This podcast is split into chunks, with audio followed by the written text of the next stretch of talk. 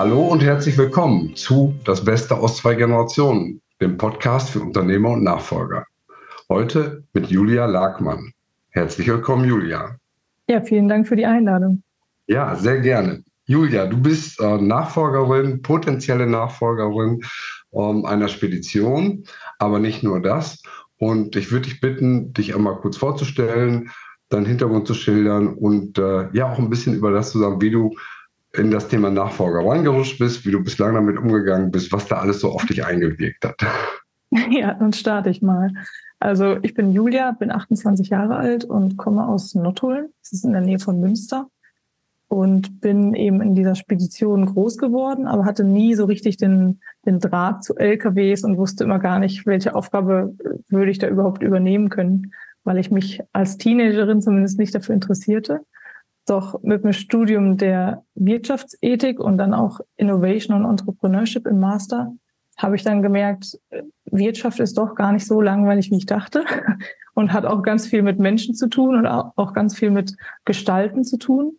Und deshalb habe ich dann ähm, im Jahr 2020 mich dazu entschieden, oder auch schon eher, äh, einzusteigen, um zu gucken, wie das so ist mit diesen Tradition und Innovation, ob das äh, wirklich so schwierig ist, die beiden äh, Fronten miteinander zu verbinden oder ob das, also ob wir das auch äh, schaffen können sozusagen. Und dann bin ich eben 2020 rein. Und zu dem Zeitpunkt waren wir dann sechs ähm, mitarbeitende Familienmitglieder. Das war sehr viel. Und dann haben wir eben durch externe Unterstützung und Begleitung immer mehr rauskristallisiert, ähm, also wer möchte das jetzt machen, wer möchte was machen, wer möchte welche Rolle einnehmen und ähm, ausgestalten. Und in dem Prozess sind wir auch immer noch mittendrin. Ja, wenn du sagst sechs Familienmitglieder, dann ist das erstmal oh, überraschend. Vielleicht erzählst du ein bisschen zum Hintergrund. Du bildest im Prinzip die vierte Generation ab, aber nicht alleine, sondern genau. mit einem Bruder und einer Cousine. Und das Unternehmen ist aber gegründet worden von einem Urgroßvater, von deinem Urgroßvater, richtig? Genau. Und somit, also mein Vater und mein Onkel haben das ganz lange gemeinsam geführt.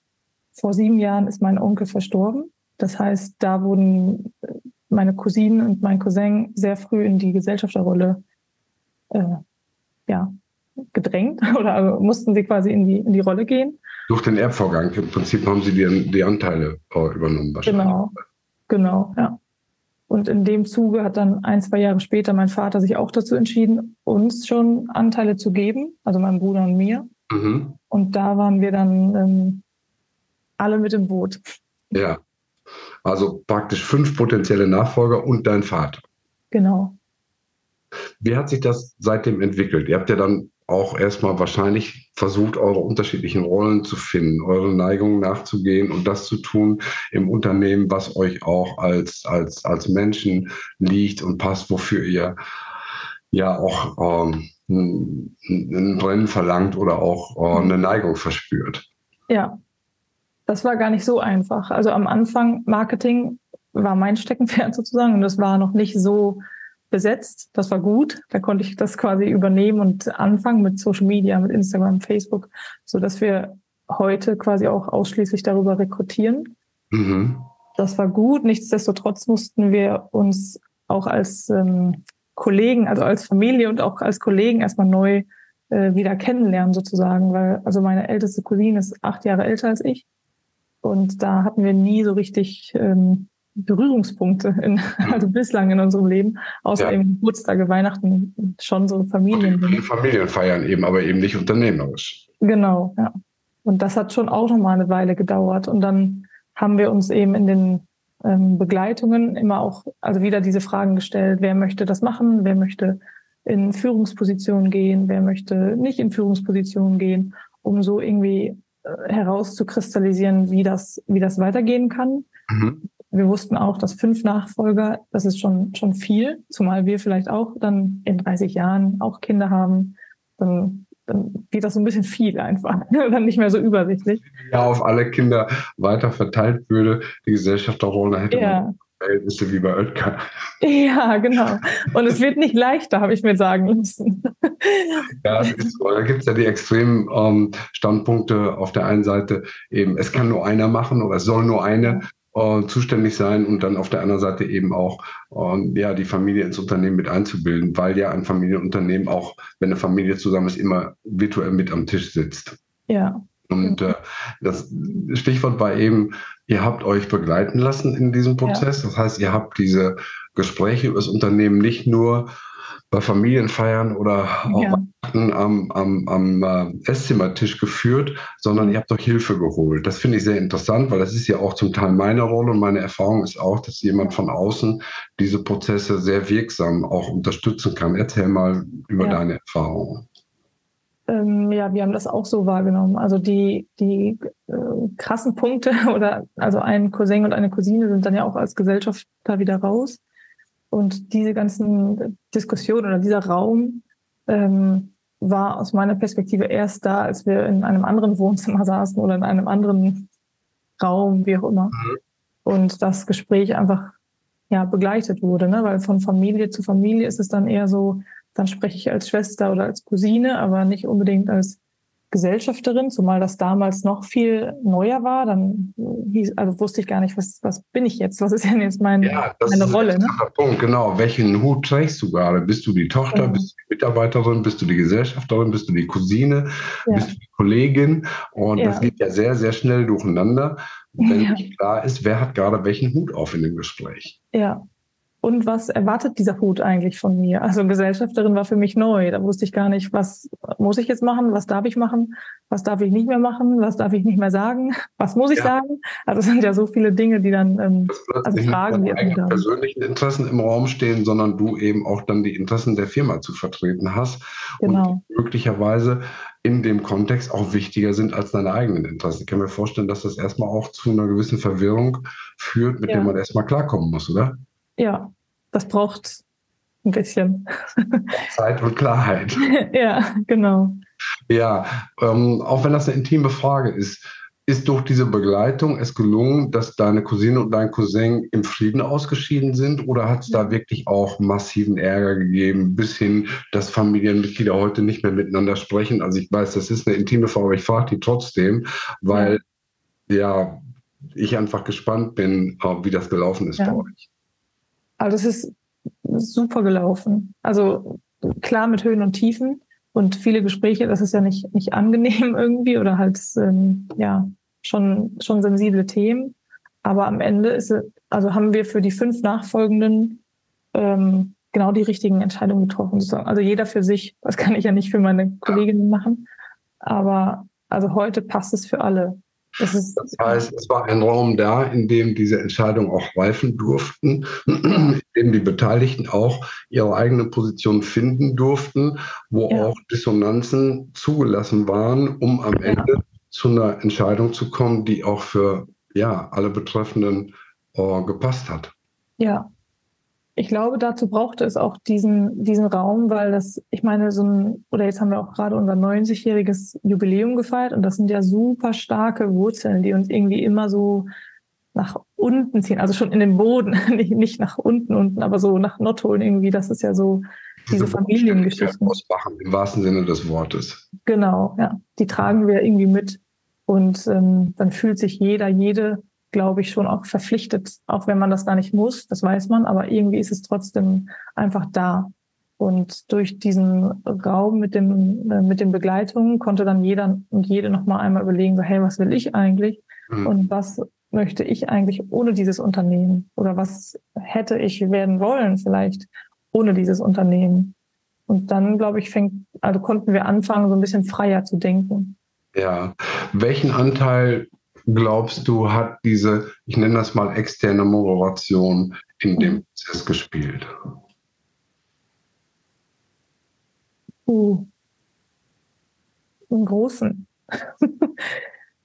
also den in Prozent sozusagen. Ja, eine große Rolle, eine kleine Rolle, untergeordnet ja. oder war das am Ende auch ein entscheidender Schlüssel mit, dass die Gespräche ja, ich sag mal, geführt durch eine externe Person erstmal auch dazu geführt haben, dass es vielleicht nicht eskaliert ist, dass ja. meine Erfahrung auch Leute zu Wort kommen, die nicht immer äh, sich das Wort zuerst greifen und entsprechend ja. auch Gespräche dominieren. Und mir geht das manchmal so in Familien Ich denke gerade an eine Familienkonstellation ähm, in Darmstadt, die ich jetzt etwa seit einem Jahr begleite. Da ist eine Tochter, die ist sehr ruhig, die ist sehr still und mhm. die braucht manchmal wenn sie ausdrücklich auch das Wort bekommt, mhm. nochmal zehn Sekunden, um sich vorzubereiten auf die Antwort. Und dann kommt etwas, das ist messerscharf. Das ist wirklich ja. fast hochgreift. Das ist wirklich toll. Und mein Gefühl ist manchmal, wenn sie nicht diesen Raum hätte, sich in Ruhe eben auch zu sammeln und das dann auch, auch vorzutragen, dass mhm. es dann untergehen würde. Ja. Und das auch etwas fehlen würde am Ende in dem, in dem Gespräch, in dem Dialog, das eben doch wichtig ist, aber nicht, ja, dadurch auf den Tisch kommt, dass jemand impulsiv ist und als, als erstes, als schnellstes dann eine entsprechende Antwort gibt. Ja, doch, das habe ich auch so wahrgenommen. Also bei uns ist eher diese Emotional Emotionalität, also wir sind schon eine sehr emotionale Familie. Also wir können schon auch, wir haben eine gute Streitkultur. Mhm. Und es ist schon gut, wenn ähm, das durch extern oder durch jemand anderes im Raum so ein bisschen gezügelt wird und ein bisschen wieder ähm, einfach eine ruhige Gesprächs Gesprächsatmosphäre entstehen kann. Ja, so eine kleine Disziplinierung auch dabei ist. Dass genau. Wir mal zusammennehmen und dafür nicht ausrasten. Das verstehe ja. ich sehr gut. Ich bin dankbar für das Stichwort, weil meine Erfahrung ist, dass 100 Prozent aller menschlichen Entscheidungen emotional begründet sind. Ja. Wir glauben zwar immer, dass unser. Kopf, unser Geist äh, der schlaue Teil ist, der alles rational beurteilt und dementsprechend auch solide, fundierte Entscheidungen trifft. Ähm, ich glaube das nicht. Nach meiner Erfahrung, ich bin jetzt ein paar Jahre älter als du, ist es so, dass wirklich äh, das Gefühl die Entscheidung triggert. Dass der Kopf ja. zwar anschließend die logische Begründung liefert, warum die Entscheidung so ausgefallen ist. Aber in Wirklichkeit ist es der Bauch, der die trifft. Und gerade bei diesen weichen Themen, die eben viel Gefühle auslösen oder auch Emotionen können ja positiv sein, Freude, ähm, Total. Wie, wie, wie, Angst oder Trauer oder auch, oder auch Sorgen, Bedenken, Zweifel, Nöte. Mhm. Oh, da steckt ja oft was hinter, was dann auch, auch raus will. Und wenn das nicht zugelassen wird, dann ähm, ja, ist das, was wirklich wichtig ist. Und der Bauch hat immer recht. Das ist meine feste Überzeugung. Mhm. Und dann wird das einfach unterdrückt. Und deswegen glaube ich, ist so wichtig und ich bin dankbar, dass du das geschildert hast, dass die Emotionen auch Platz haben dürfen. Ja. Emotionen sind am Ende ja auch Energie. Und das ist, also das ist gut, dass Emotionen da sind, egal ob, also man kann sie auch gar nicht bewerten in positiv, negativ. Alle sind okay, alle sind da und alle sind Energie. Und dann dürfen wir die einfach so wandeln in die Energie oder in die Richtung, wo wir halt hinwollen, ne? als Team. Das ist die Herausforderung. Das ist sehr, sehr gut ausgedrückt. Emotionen sind tatsächlich Energie in Bewegung. Ja. für Energy, Motion, für Bewegung. Oh, stimmt, oh, hast ja. perfekt ausgedrückt. Ja. ganz, ganz herzlichen Dank dafür. Und ich glaube, das ist wichtig als Botschaft auch für alle, die uns jetzt zuhören in dem, in dem Podcast oder das Video sehen, dass um, wir nicht in die Falle laufen, Emotionen zu versuchen zu unterdrücken und wegzudrücken und zu sagen, das hat jetzt keinen Platz hier. Wir müssen jetzt hier nur rational und, und sachlich argumentieren und gucken nach ZDF, Zahlen, Daten, Fakten, was ist jetzt die mhm. beste Entscheidung. Das ist zu kurz gesprungen, weil die Energie in Bewegung am Ende eine unglaublich mächtige Kraft ist, sowohl im positiven als auch im negativen. Die Emotion kann total konstruktiv wirken, so wie sich das jetzt für mich bei euch anhört. Sie kann aber auch destruktiv wirken, zerstörerisch bis hin zum Untergang von Unternehmen, bis zum, mhm. zum Verfeinden von äh, beteiligten Personen, die den Rest des Lebens kein Wort mehr miteinander sprechen, was sehr traurig ist und auch aus meiner Sicht nicht erforderlich ist. Und deswegen finde ich so stark, dass du ja auch als, als, als relativ junger Mensch mit 28 die Erfahrung hast und auch ähm, offen artikulierst, dass eben Gefühle wichtig sind, die treibende Kraft sind und deswegen auch ihren Platz haben müssen. Ja. Danke. Gut, für die, die nicht sehen, Julia nickt zustimmend. Wir machen ja gleichzeitig die, die Videoaufzeichnung hier. Und äh, ja, ich würde dich bitten, mit Blick auf die Uhr, äh, vielleicht zusammenfassend ähm, noch ein oder zwei Tipps zu geben für die ältere Generation genauso wie auch ähm, junge Menschen, die in der Situation sind, dass sie schon im Unternehmen sind oder überlegen reinzugehen oder überlegen wieder rauszugehen, wie auch immer. Was würdest du ähm, für, für einen Tipp oder für Tipps mitgeben wollen für Menschen, die äh, in diesem Nachfolgeprozess drin stecken oder, oder äh, sich überlegen, reinzubewegen. Mhm.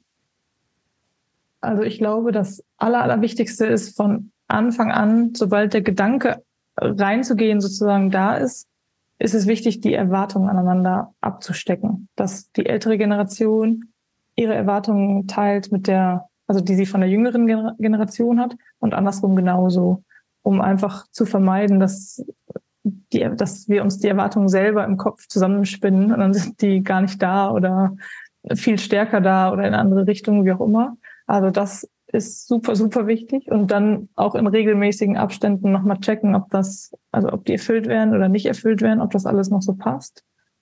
Und dann die äh, Zukunftsvision. Weil das, oder die Erfahrung machen wir, dass wenn man als 60-Jähriger auf das Unternehmen guckt, dann ist es schon, also es ist eine andere Perspektive, als wenn man als 30-Jähriger auf ein Unternehmen guckt.